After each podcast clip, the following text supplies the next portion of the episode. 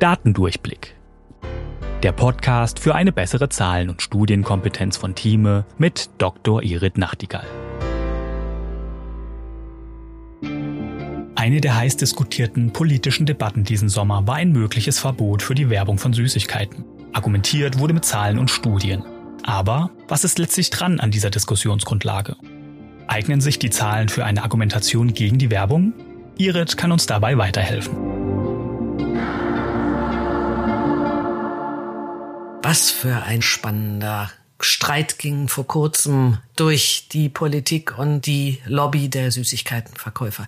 Was war geschehen? Cem Özdemir, Politiker, hatte sich auf eine Studie berufen und wollte die Werbung für Süßigkeiten verbieten, was ich grundsätzlich total unterstützen kann und was ich jetzt grundsätzlich auch gut finde. Aber es ist ein Problem der Datenkompetenz. Man darf halt Studien nicht beugen. Dann hat sich die Industrie zwei Statistiker von der Unstatistik gerufen und hat gefragt, sagt mal Freunde, steckt denn wirklich das in der Studie drin, wie was Herr Özdemir behauptet? Und dann haben die beiden Statistiker eben jene Studie auseinandergenommen und haben festgestellt, dass das, was Herr Özdemir glaubt in der Studie zu lesen, eben da gar nicht drinsteht und dass es eben keine randomisiert kontrollierte Studie ist, wie wir es brauchen würden. Denn diese randomisiert kontrollierte Studie würde bedeuten, dass ich die eine Hälfte der Kinder vor Sender mit Werbung setze und die andere Hälfte der Kinder entweder gar nicht vor den Fernseher oder eben vor Sender, wo keine Werbung drin vorkommt, wo dann eben andere Sachen drin vorkommen. Und wir wissen, dass man da auch noch andere Dinge rausrechnen muss, denn diese Sender, da werde ich jetzt mal ein bisschen persönlich mit der Werbung haben natürlich auch ganz andere Dinge, die sie da sonst so haben.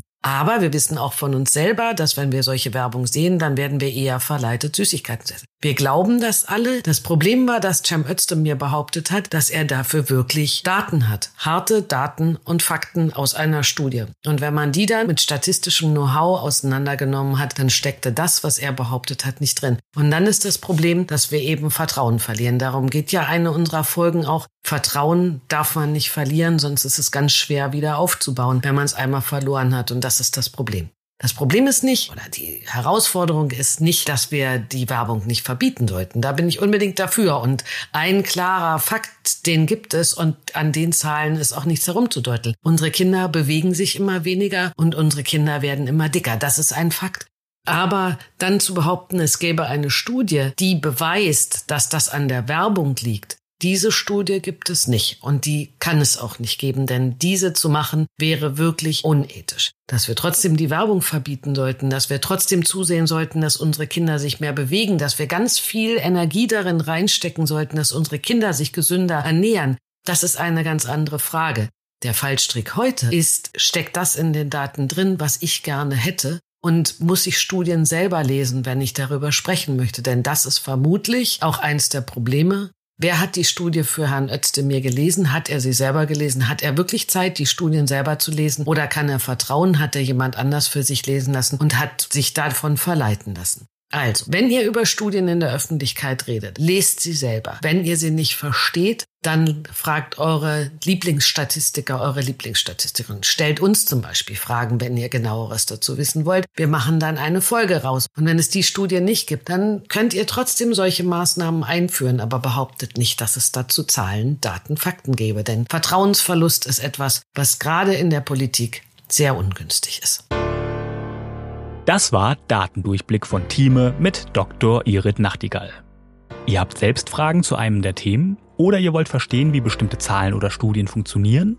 Dann schreibt uns gerne an audio.thieme.de und vielleicht ist eure Frage schon bald Thema in einer der nächsten Folgen. Wenn ihr keine Folge verpassen wollt, abonniert uns auf Spotify, Apple Podcasts oder wo ihr am liebsten eure Podcasts hört. Und wenn euch der Podcast gefällt, freuen wir uns über eine 5-Sterne-Bewertung, denn Zahlen und Statistiken sind auch für uns wichtig. Datendurchblick ist eine Produktion der Georg Thieme Verlag AG. Recherche und Sprecherin für diese Folge ist Dr. Irit Nachtigall. Projektleitung Nadine Spöri, Cover Nina Jenschke und ich bin Daniel Dünchem für Moderation und Produktion. Tschüss und bis bald.